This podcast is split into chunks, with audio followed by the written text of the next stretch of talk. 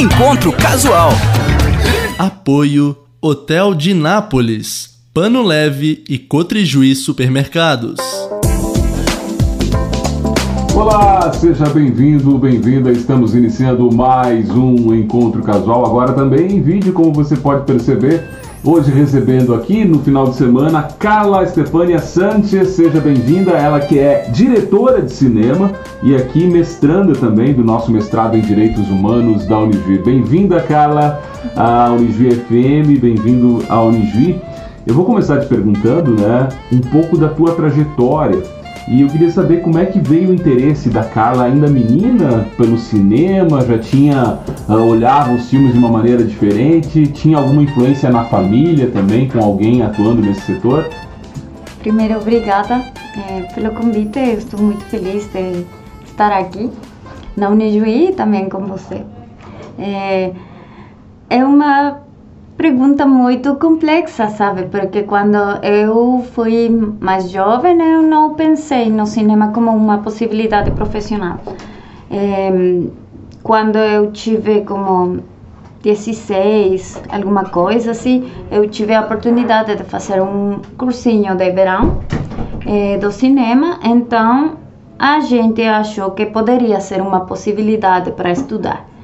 Então, eu quando eu assisti a um filme que até agora eu não consigo entender completo, eu sen senti muitas muitas emoções, sabe? Eu lembro uma imagem muito concreta de um é, rosto, rosto que se mixa é, é, metade de uma mulher e metade de outra mulher e ficam juntos. É, é uma imagem pare, parece a mesma pessoa mas não é. E tem uma coisa, uma construção emocional que é muito potente para mim. Foi muito potente até agora.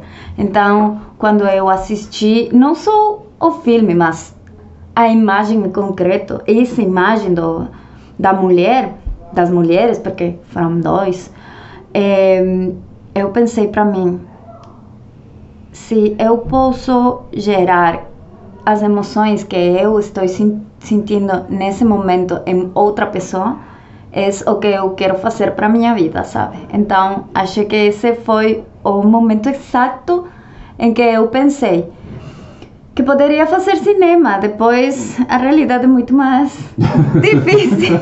é, né? Mas, não, não, é como um filme, né? A não, fazer filmes não é como um filme. Então, foi, foi isso. E, eu sempre tive muito contato com as artes, com a dança, com o teatro, sabe, assim, mas com o cinema não muito. É, minha família tem artistas, os, os irmãos de hum, minha, meu avô, é, foram pintores, poetas, é, músicos, mas sempre foi como um hobby.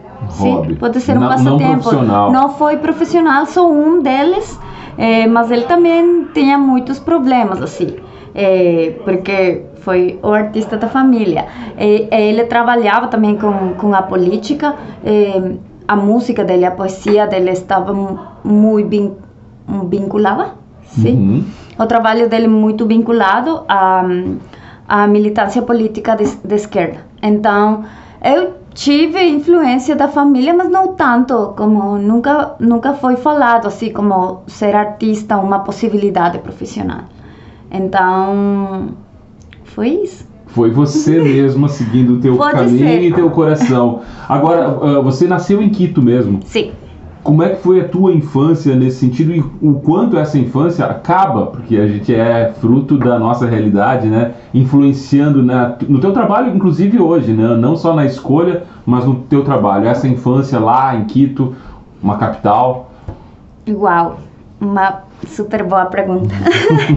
é, acho que quando eu fui criança tive muitas muitas oportunidades de ter contato com a natureza, contato com outras pessoas.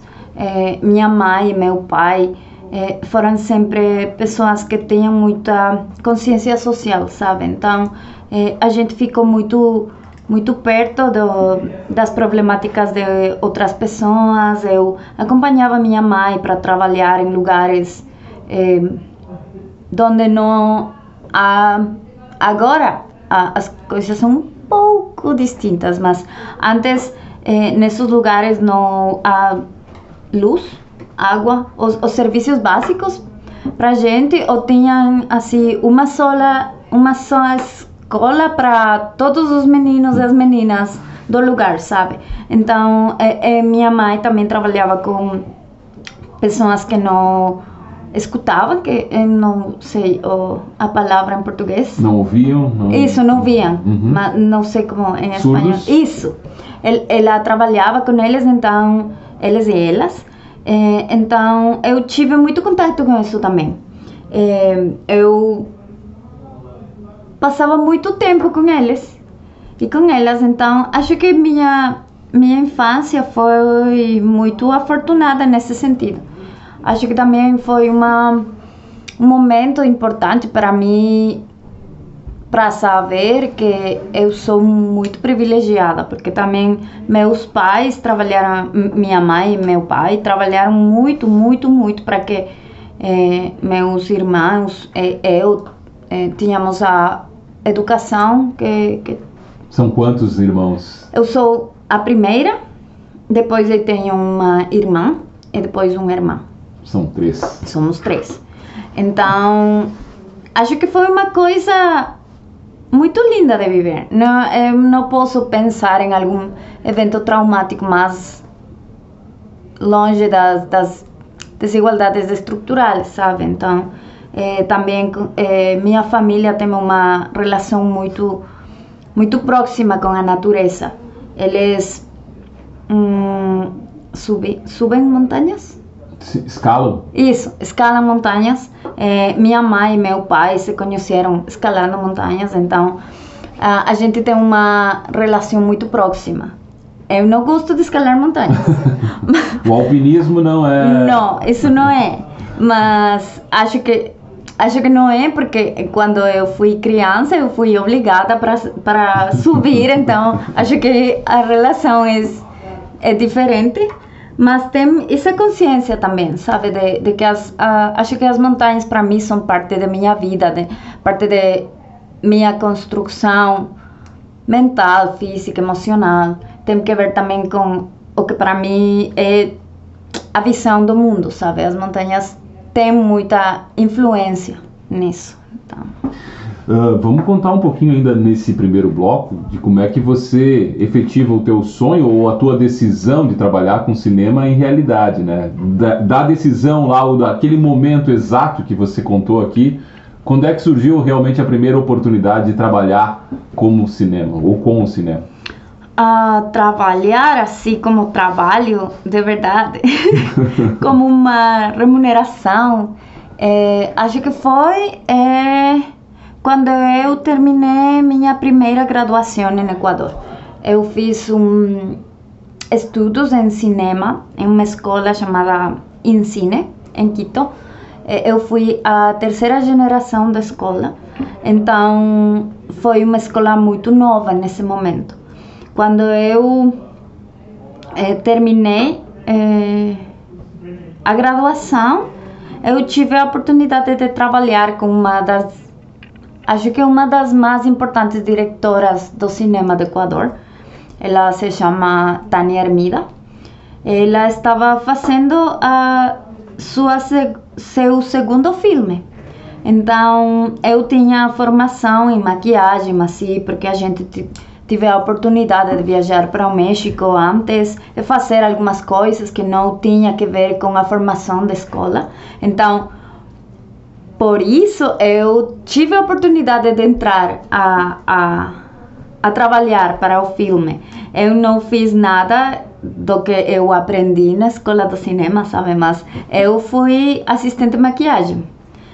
Mas para mim foi uma grandíssima experiência porque eh, eu aprendi muito, muito, muito.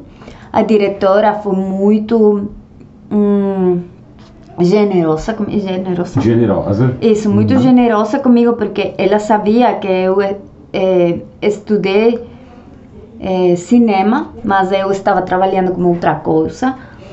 E, e ela falava muito para mim. É, ela chamava para que eu fique próxima quando ela dirigia. Assim, então eu aprendi muito, mas também foi um, um ponto de quebra, sabe? Porque quando eu estive trabalhando nessa película, eu entendi que minha formação na escola do Equador não foi suficiente para fazer o que eu queria fazer, que é ser diretora de cinema, sabe? Então, Tem que buscar algo mais ainda. algo mais. Então, depois disso também eu decidi que deveria buscar uma formação muito mais não sei, não sei o adjetivo, mas acho que a ideia está aí. Eu não quero ser, eu não quero ser assim como isso. É a nossa convidada aqui, Carla. Chegou a hora da gente colocar um pouquinho de música na nossa conversa. Eu vou pedir para você anunciar as duas primeiras do programa. Muito bom. Então, a primeira música se chama Cactus. É, composição é também é, cantada por uma de minhas melhores amigas da vida. Ela se chama Maria Caterina. É, é uma versão que tem um acompanhamento de uma cantante do Equador que eu admiro muito e que mi, minha amiga e eu admirávamos quando nós fomos adolescentes. Então, agora, ah, até uns anos atrás, minha amiga conseguiu que ela acompanhe para ela nessa versão de sua canção, então, de sua música. Então, eu fico muito, muito orgulhosa dela. E também, eh, a música é uma inspiração para o filme que, o roteiro que eu estou escrevendo agora. Então, tem muitas coisas aí. e o segundo, tem que ver, é, é uma de, de minhas descobertas musicais mais novas. É um, um, um grupo da Argentina que se chama Alan Sutton e las criaturas de la ansiedad. Eh, o nome da música é Algo Tiene que Cambiar, Algo Tem que Mudar. Então, para mim, nesse momento da vida, tem que ver com isso. Se, se a gente não fica tranquila em onde está, morando, trabalhando, assim, fazendo qualquer coisa, algo tem que mudar, sabe? Então, eu encontro um, acho que é o soundtrack da minha vida agora. É, e é o som aqui também do Encontro Casual na Uruguai FM que recebe aqui ah, a Carla Larrea Sanchez, essa nossa orientando do professor Michael, né, Vermut, aqui do nosso mestrado em Direitos Humanos. A gente ouve as duas primeiras e depois volta com mais música e, claro, conversa aqui no Encontro Casual.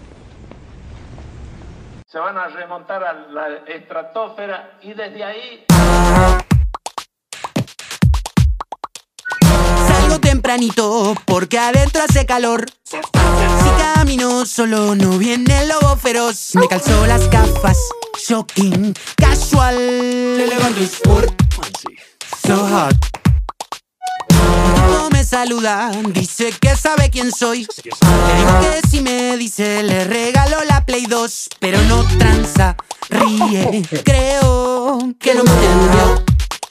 So. Si no te gusta lo que sos, proba cambiándole las pilas al control. Si te critica la vecina, subile al mango al amplificador.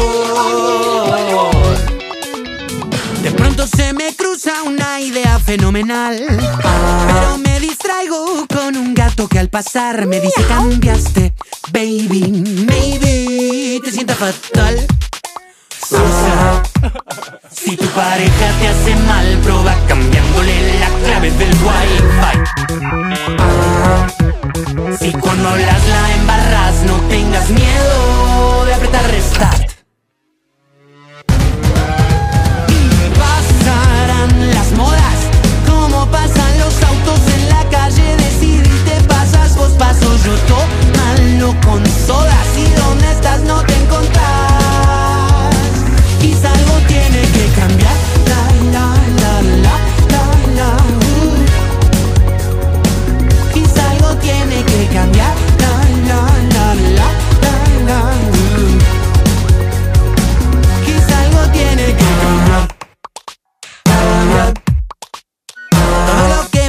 En algún punto me hace mal. Pero un proverbio chino dice que hay que relajar, entonces lo enciendo y pienso que hoy te quiero llamar.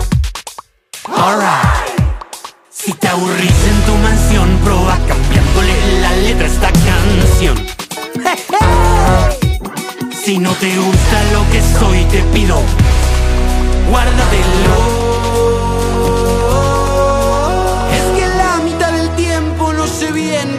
Haciendo acá. Y la otra mitad siento que algo me va a venir a rescatar. Todo se va y vos también. Si hoy quiero volar alto es por el miedo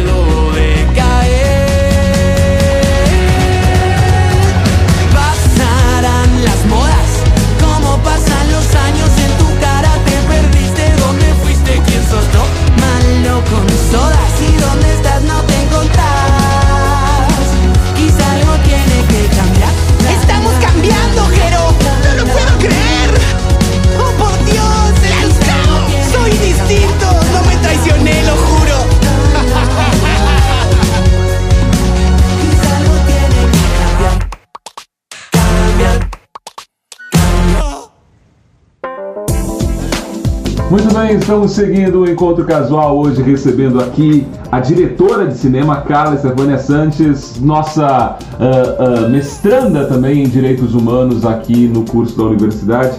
Carla, a gente estava falando um pouquinho do início da tua trajetória e ah, tem uma, uma passagem mais recente, talvez você atuando lá no México. Como é que surgiu essa oportunidade para chegar lá no México também, contar um pouquinho desse caminho né, que você fez até chegar ao cinema mexicano? Acho que tudo tem que ver com tudo, sabe? Porque eu falava sobre a história da minha família com as montanhas. É, é, isso, é por isso que meus avós é, conheceram pessoas do México. Então, a relação com o México é, começa lá, com meus avós, é, o tempo todo, a gente falando do México. Então, é, ao início, quando eu decidi que deveria estudar alguma coisa mais, é, eu tinha duas opções.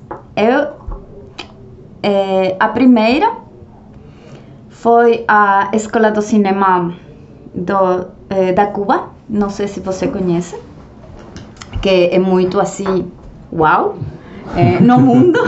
Também é um sonho para muitos é, cineastas não só da, da América Latina, mas também do mundo.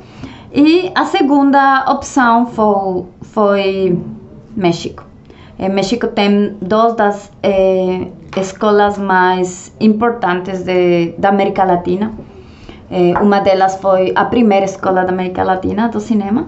Então eu tentei fazer o aplicativo para, para a escola da, da Cuba, mas eu fui muito jovem nesse momento, sabe? Eu tinha 19 anos. Ainda não estava preparada, digamos assim. Mas que isso, para é, um dos requerimentos para entrar à, à Escola do Cinema do Cuba, é, agora não sei, mas nesse momento a gente tinha que ter 21 anos, um, uma graduação finalizada ou ao menos dois anos de estudo de graduação.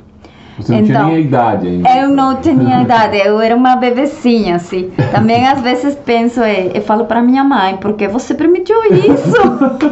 Por Porque quê? não me disse, né? Isso! Agora às vezes eu tenho, sinto alguma culpa, sabe? E minha mãe fica, eu não sei o que fazer com você. tem, tem razão.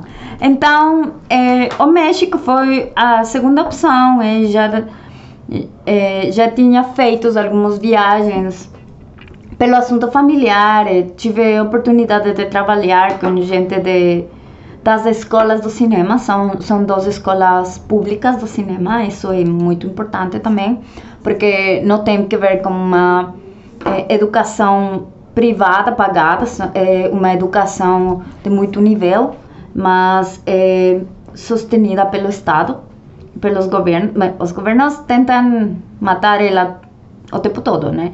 Mas acho que é a história da América Latina.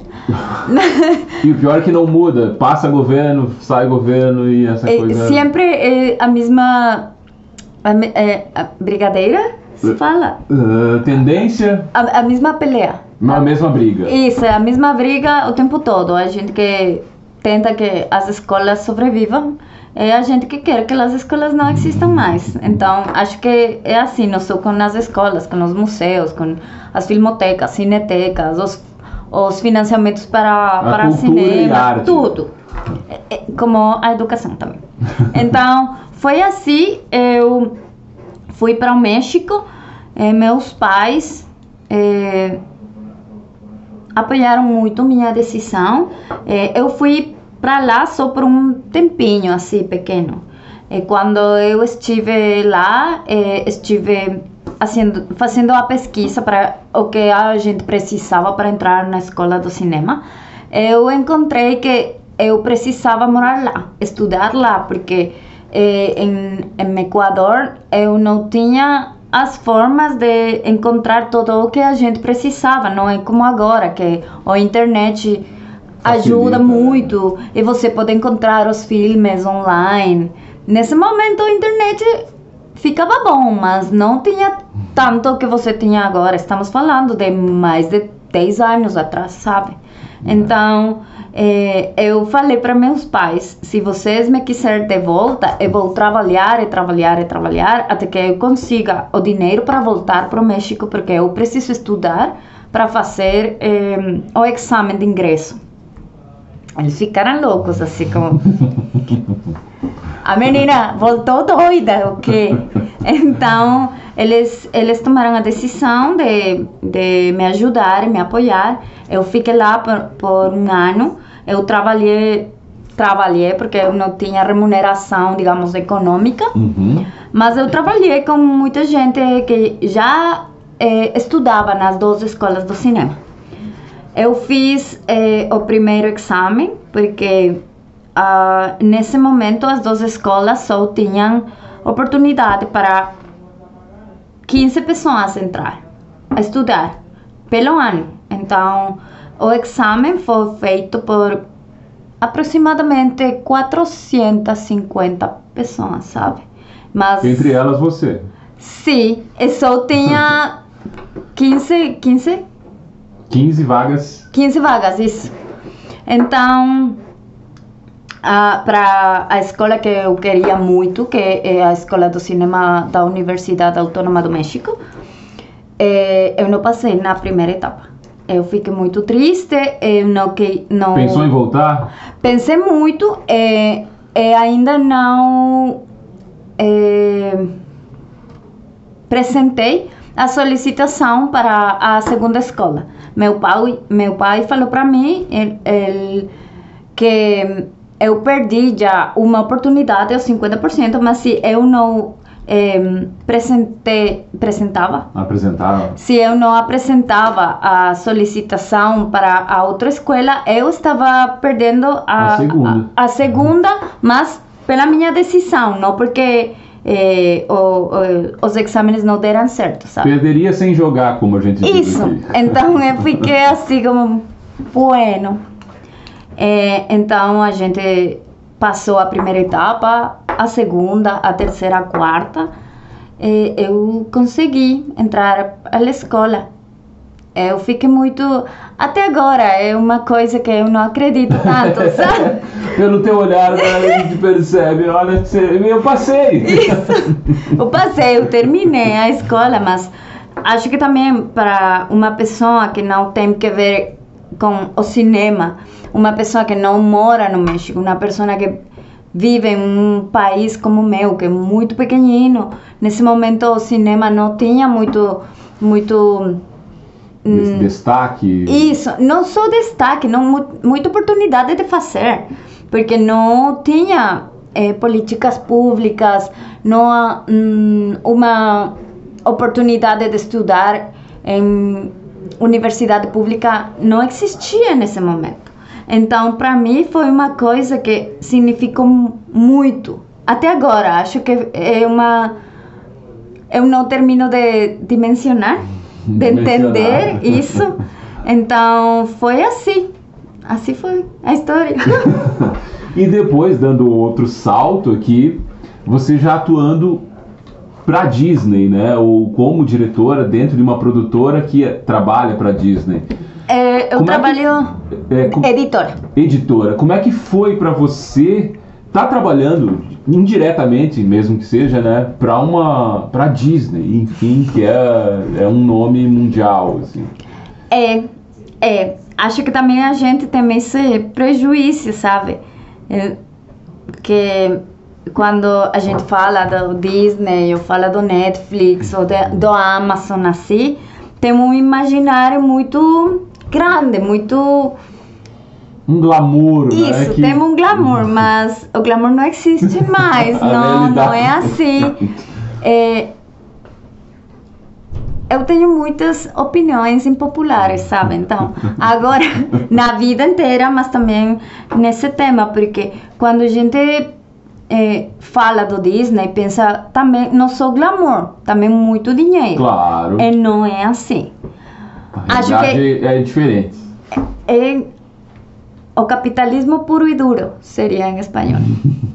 Em português também. Isso, porque acho que Disney tem muito dinheiro, mas a gente que trabalha e as pessoas que trabalhamos para eles não temos tanto, sabe? É, Talvez não uma ganhamos tanto. lá de cima, muito lá em cima, é que vai ganhar muito dinheiro. né? Isso, nós, eu não posso falar mal, porque eu tive um, um salário que não, foi, não ficou mal eh, para as oportunidades que eu não tinha em Equador.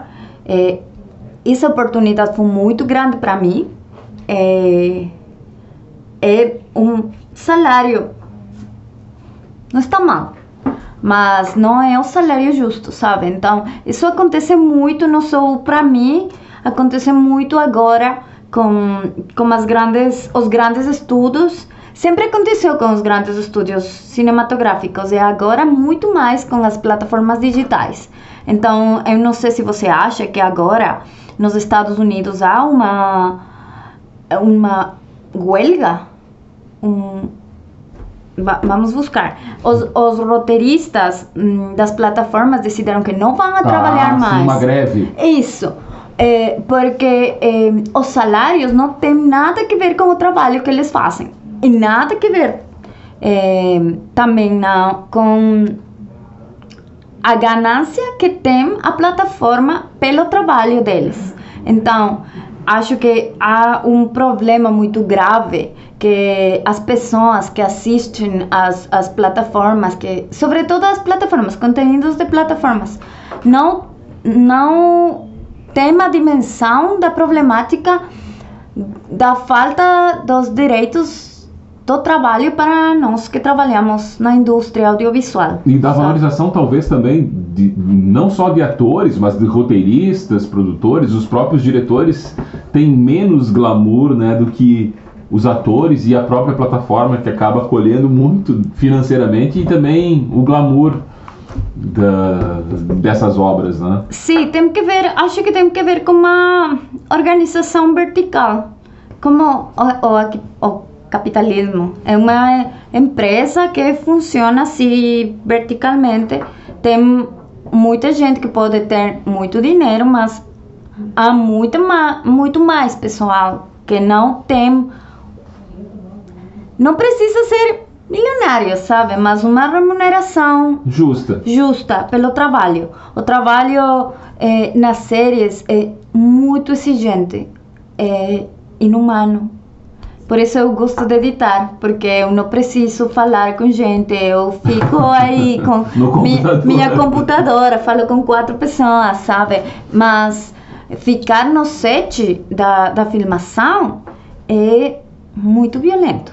E não há dinheiro que justifique tudo que as pessoas devem fazer lá, sabe? Então, acho Conta que pra também... gente, cara, um- uma situação dessas, de set de filmagem, quantas horas, por exemplo. Às vezes as pessoas não têm mesmo a dimensão do que, que é esse trabalho ali para fazer uma cena, né?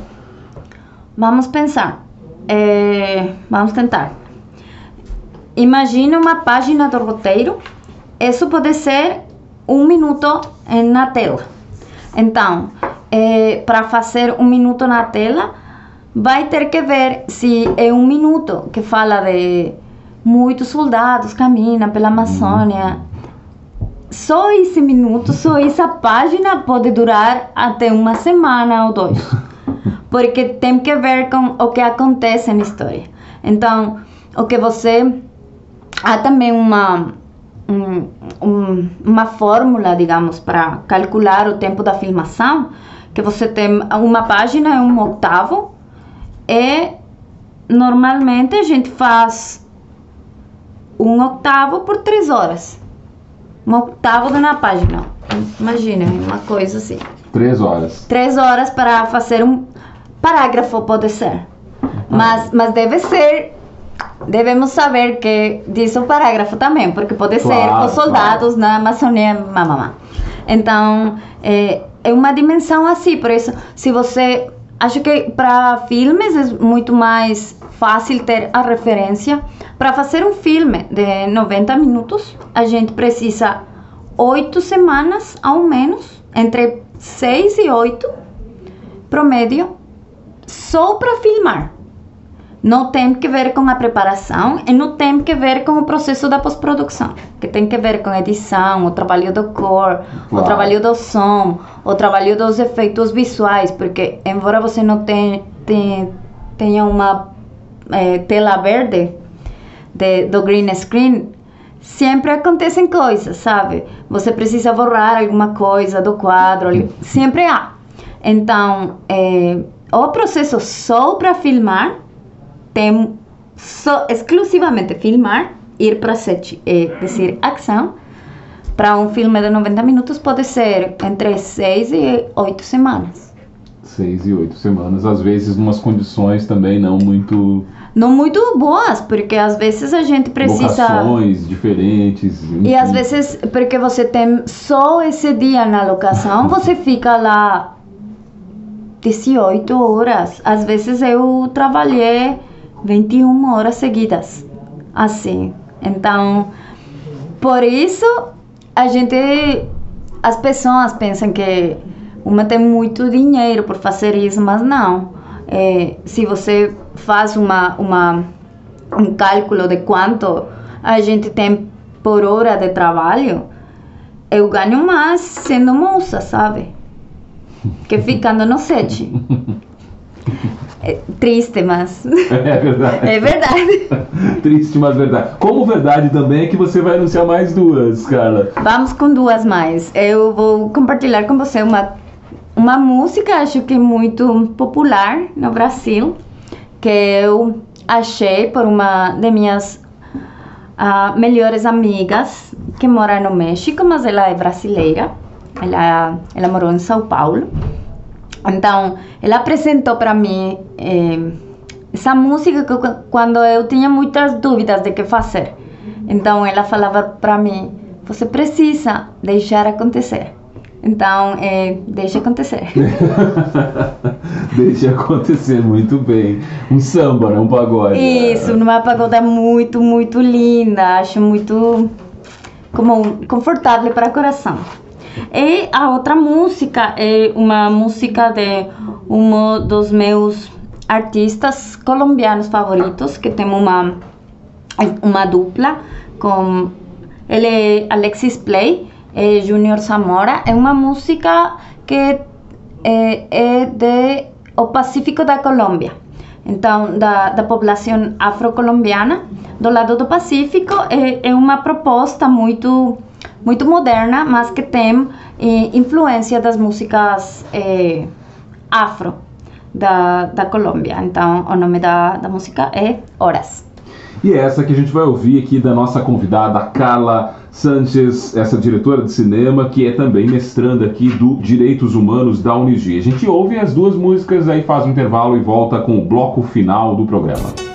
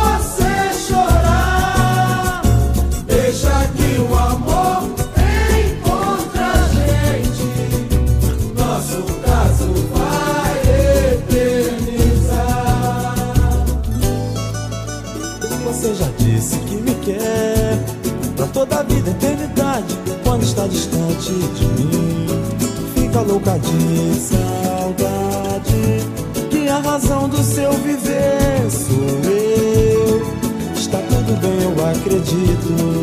Eu não tô duvidando disso. Só que eu tenho muito medo de me apaixonar.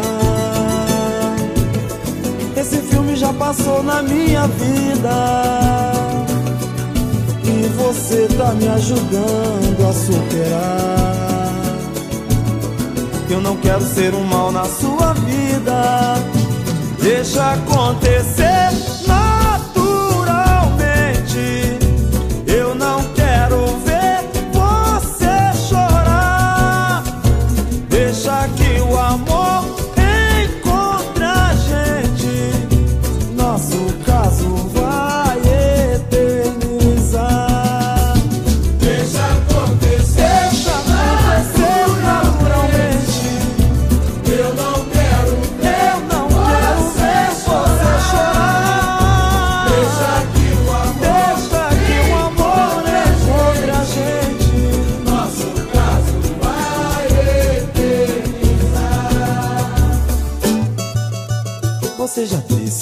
quer pra toda a vida, eternidade. Quando está distante de mim, fica louca de saudade.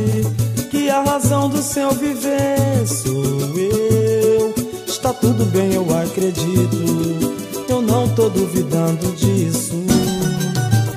Só que eu tenho muito medo de me apaixonar. Esse filme já passou na minha vida. Você tá me ajudando a superar. Eu não quero ser um mal na sua vida. Deixa acontecer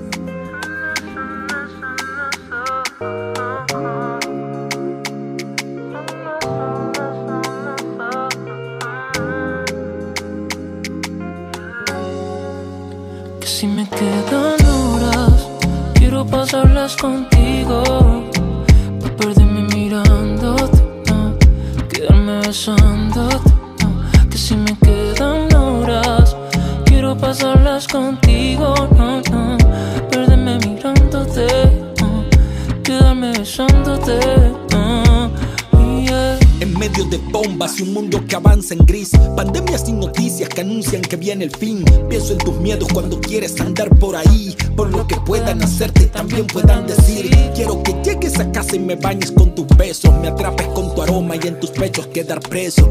Y en las horas restantes de este mundo gris.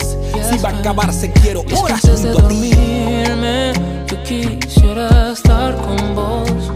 Para ti siempre firme. Yo quisiera estar con vos. Y es que antes de dormirme, yo quisiera estar con vos.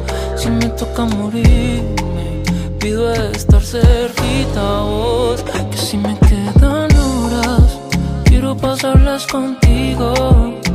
No perderme mirándote, no, quedarme besándote, no, que si me quedan horas, quiero pasarlas contigo, no, no, perderme mirándote, no, quedarme besándote, no, yeah. Quiero bailar las canciones que te gustan, vestirme como tú quieras y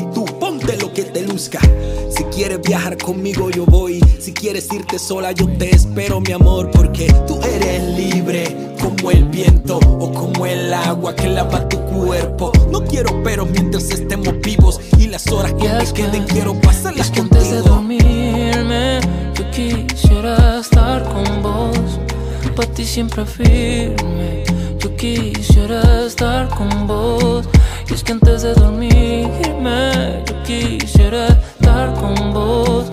Si me toca morirme, pido estar cerquita a vos. Que si me quedan horas, quiero pasarlas contigo.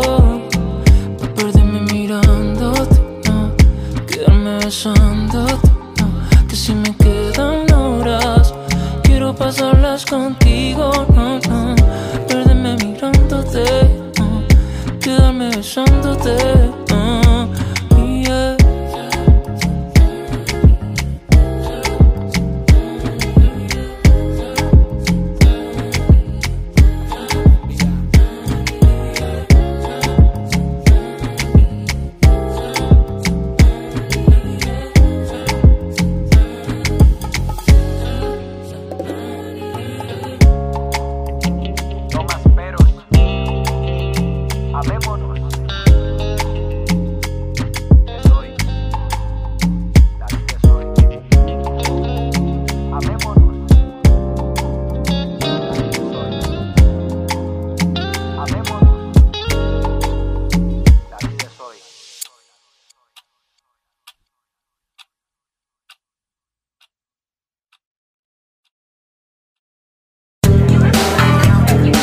Encontro casual. Apoio Hotel de Nápoles, Pano Leve e Cotrijuí Supermercados. Depois do intervalo, nós estamos de volta com o Encontro Casual, recebendo a diretora de cinema também, mestranda do Direitos Humanos da UNIJUI, Carla Estefânia Larre- Larria, Larrea, Eu não sei como se fala em português, mas em espanhol é Larria, larrea. Larria Sanches. Isso. Nossa convidada do Encontro Casual. Carla, vamos falar um pouquinho do cinema de forma geral. E eu- a gente tava falando fora do ar, eu não tenho como não te perguntar. O cinema latino-americano tem obras belíssimas, tem diretores, roteiristas, enfim, toda ah, um- uma cadeia de produção com profissionais ótimos. No entanto, ele tem pouco destaque ainda em termos de mundo. Isso, na tua opinião, é porque Uh, grandes grupos ou cinema americano ocupam um espaço que poderia ser do cinema latino-americano, inclusive para consumo interno mesmo. O cinema nacional aqui ainda é pouco reconhecido, tem pouco uh, prestígio, tem até preconceito algumas pessoas aqui no Brasil com o cinema nacional. Não sei se acontece a mesma coisa no Equador, no México, em outros países latino-americanos. Acontece a mesma coisa. Acho que é um problema que é, existe é, no, nesse lado do mundo que nós tomamos a brilhante decisão de fazer cinema na vida, sabe? É, mas é, é uma conversação que é complexa, porque não só tem que ver com é, o capitalismo, que é o grande problema do mundo, que tem que ver com o que você falou sobre os grandes estudos eh, dos Estados Unidos, que não dão espaço para outro tipo de proposta, sabe? Mas também tem, tem que ver com isso, tem que ver que há muitas. Eh, é um monopólio da distribuição. Então, se, se você tem um cinema em qualquer lugar do mundo e você quiser estrenar, por exemplo, Transformers, você precisa comprar um paquete para o estúdio que tem os Transformers, mas tem 20 filmes mais que nadie vai assistir, mas você precisa estrenar em seu complexo de cinema. Então, isso eh, deixa fora as possibilidades de ter um espaço de, da distribuição dos filmes latino-americanos, porque se você vai querer vender Transformers, precisa vender os outros 20 filmes que Bem não são junto, é. todos junto. Então, assim é como as salas, salas Uhum. tem tem muitos filmes que a gente não assiste e, e muitos filmes que queremos estrenar ou eh, ficar lá nesses espaços do cinema latino-americano não tem espaço por isso. Também eh, a quota para estar em um complexo grande, como não sei os nomes aqui, mas pode ser em Equador eh, multicines, em México Cineplex, essas salas muito grandes, Uhum. multinacionais, assim, você precisa pagar também. E, e a gente tem horários péssimos, assim como às duas da tarde, eh, na segunda, na terceira, para que você tenha a oportunidade de ficar em um final de semana nos horários da Premiere. É, é muito caro. E também você precisa achar um espaço dentro desses 20 filmes. Por, por Transformer eh, são 20 eh, pelas películas, os filmes de Marvel, outros 20. Então, imagina quantos são a um ano. Então, eh, na distribuição é uma, uma briga também muito grande. E depois, eh, acho que também as políticas públicas dos países latino-americanos fazem que fazer cinema neste lado do mundo seja muito mais complexo, porque tem muito tem muitas ganas de fazer, tem muita gente muito talentosa assim para fazer, muitas ideias, muitos roteiros preciosos, lindos, interessantes, sabe, inteligentes, eh, mas não tem suficiente dinheiro para fazer isso. Então Complica. complica um pouco, um pouco mais. Dentro do cinema latino-americano, eu queria que você destacasse, como profissional da área, que obras a gente não pode deixar de ver, na tua opinião. Quase agora estou fazendo como um, a escolha Isso. das músicas aí, ó. Que Complexo. filmes, que filmes do, do cinema latino-americano. Quantos? Vamos chutar três aqui. Três. Acho que três fica de bom tamanho. Fica- Assim. Nossa, não, você não É pode dizer complexo. que é um cinéfilo se não olhou esses três filmes aqui da América do Sul. O complexo, complexo, porque para mim ahn, há um. Não sei se é muito conhecido, mas eh, eu penso agora é um documentário muito lindo, muito lindo brasileiro. Eh, vamos ver o nome do diretor, porque eu não lembro. Mas eh, o nome do, do documentário é O Amor Natural. É um documentário muito bonito que faz um recorrido de um escritor, um poeta brasileiro, mas falado pela gente na rua, sabe? Muito lindo. É, vamos, vamos ver. O Amor Natural, é, para mim, ah, é, um, é uma película de 1996, dirigida por. Ah, é um documentário sobre os poemas eróticos de Carlos Drummond de Andrade. Então, eu conheci ele pelo documentário e depois Foi ver a obra do próprio Drummond. adorei. A diretora é holandesa, mas o filme foi feito aqui. A diretora é Hedy Honing- Honingham, mas é uma produção brasileira. Então, O Amor Natural Depois E, eu acho encontra que... no, será no YouTube? Pode ser. Plataformas? Pode ser. Eu acho que sim. Acho que sim. Fica- está aqui. Está no YouTube. Então, completo. A gente pode assistir. Eh, depois, para mim, há uma diretora do cinema que é uma das maestras que eu tenho na vida. É uma diretora contemporânea chamada Lucrecia Martel. Ela é da Argentina. para mim, uma das obras mais importantes que ela tem e que eu gosto demais eh, se chama La Niña Santa. É suas, seu segundo filme é, é maravilhoso. Ela é maravilhosa, é uma mulher assim. Acho que a Niña Santa não, é, não fica. É, seria a Menina Santa? A Pode men- ser? A Menina Santa. A seria. Menina Santa. Eu não sei se essa é a tradução é, que tem a, a- o filme para português, mas se vocês buscam aí Lucrécia Vamos- Martel, Vamos achar. sim.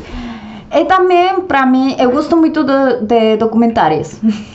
e para mim, há um, uma pessoa que é um referente atual muito importante para para o cinema da Latinoamérica. O nome dele é Everardo González. É um cineasta mexicano que eu tive o privilégio de ter como professor. Eh, ele tem, acho que tem muitos documentários incríveis, mas para mim o mais impactante de todos se chama La Libertad del Diablo. Pode ser? A Liberdade do Diablo? A Liberdade do Diabo, é? Pode ser. É um documentário muito forte porque fala sobre sobre a situação do narcoestado, mas desde pessoas que têm contato com com morte e de, desaparição de pessoas, Uhum. mas tem você tem eh, lá a história contada por famílias, por gente que desapareceu e voltou com vida, mas também por sicários. Sicários? Sicários. A gente que mata. Ah, os assassinos, digamos, Isso, os assassinos, isso. Eles também falam. Então é uma coisa muito complexa e, e muito forte, porque a proposta é que todas as pessoas que participam do filme falem de sua experiência, mas você não consegue ver os rostos porque eles usam Sim. a máscara quando a gente fica queimada. Pra, eh, quando a gente tem acidente com fogo na Uhum. cara, eh, no, no rosto, eh, no, em hospital, eh, a gente tem uma, uma coisa assim. Todos eles usam isso. Então é muito comovedor, muito forte. É, boas dicas. Carla, chegou um momento aqui que é. o terceiro bloco do Encontro Casual nessa temporada tem feito o quadro existencial, que é perguntas complexas com respostas mais curtas. Vamos tentar. Vamos tentar? Então vamos lá. A primeira pergunta é: qual é o grande sonho da Carla hoje? Ficar tranquila. Qual é a coisa mais bonita que a Carla já viveu?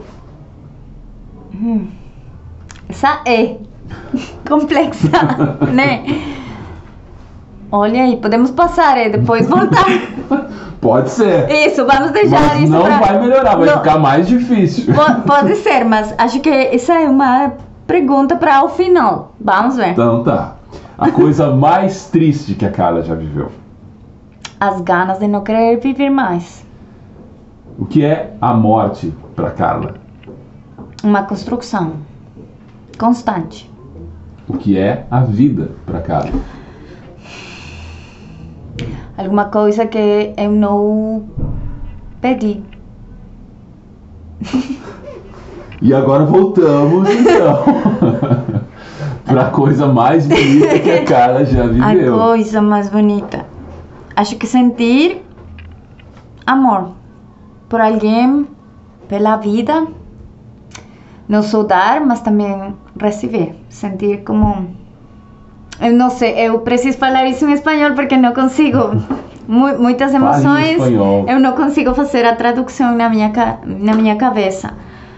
Am, entender que soy merecedora de amor y sentir eso. Muito bonito. Valeu a pena esperar. Foi, foi a mais difícil, sabe? Foi Olha mais aí. difícil. É, acontece, tudo bem. Carla, olha, muito prazer em conhecer você aqui. Eu acho que você deixou um pouquinho da tua história aqui pra gente. Muito Ah, obrigada. emocionou também.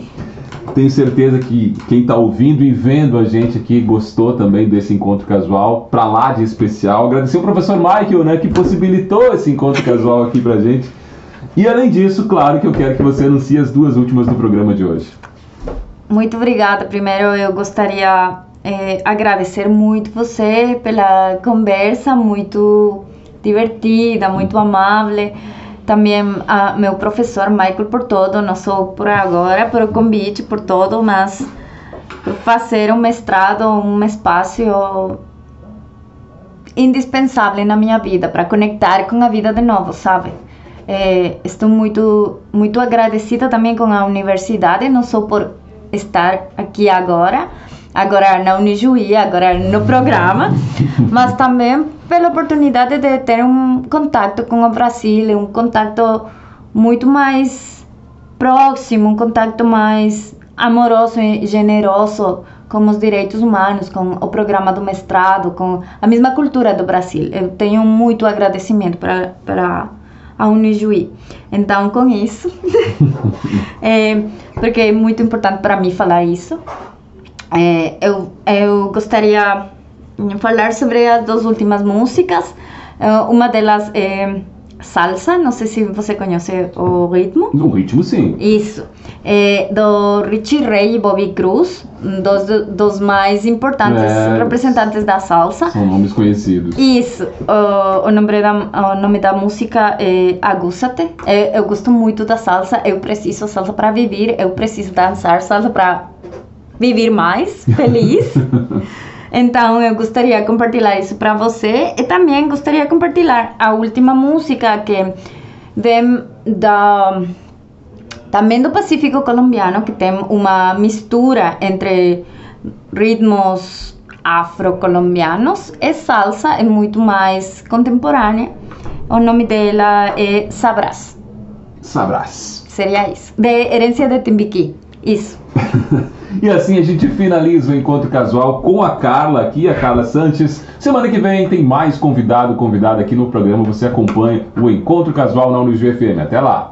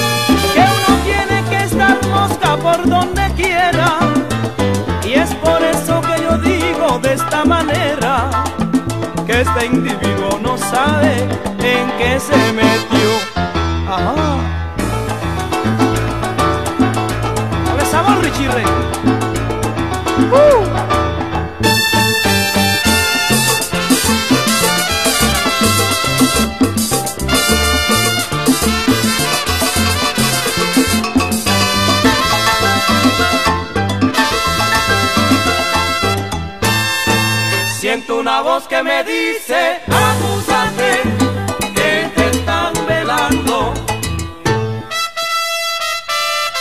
Siento una voz que me dice, agáchate, que te están tirando.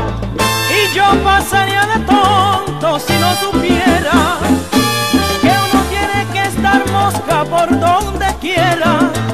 Y es por eso que yo digo de esta manera este individuo no sabe en qué se metió. Siento una voz velando.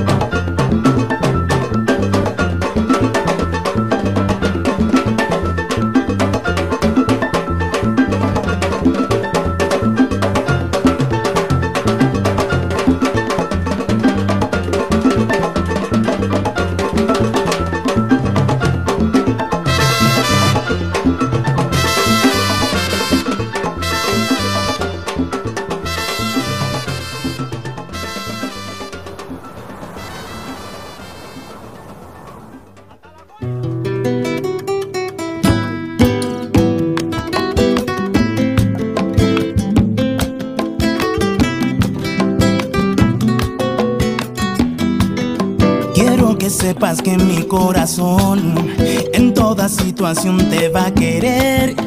Que cuando te miro siento el amor más grande que puede haber en mi ser.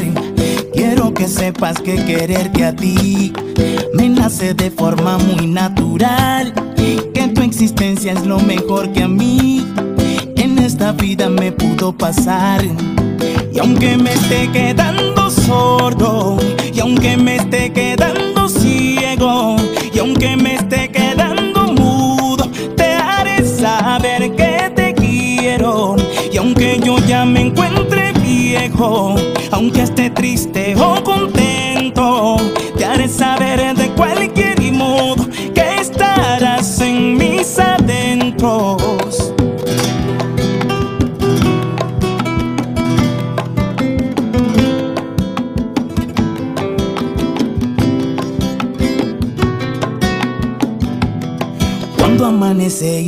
puedo ver, mi vida se llena de luz total.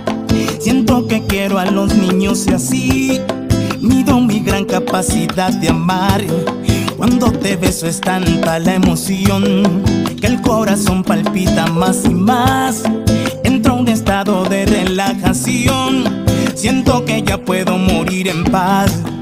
Y aunque me esté quedando sordo, y aunque me esté quedando y aunque me esté quedando mudo, te haré saber que te quiero. Y aunque yo ya me encuentre viejo, aunque esté triste o contento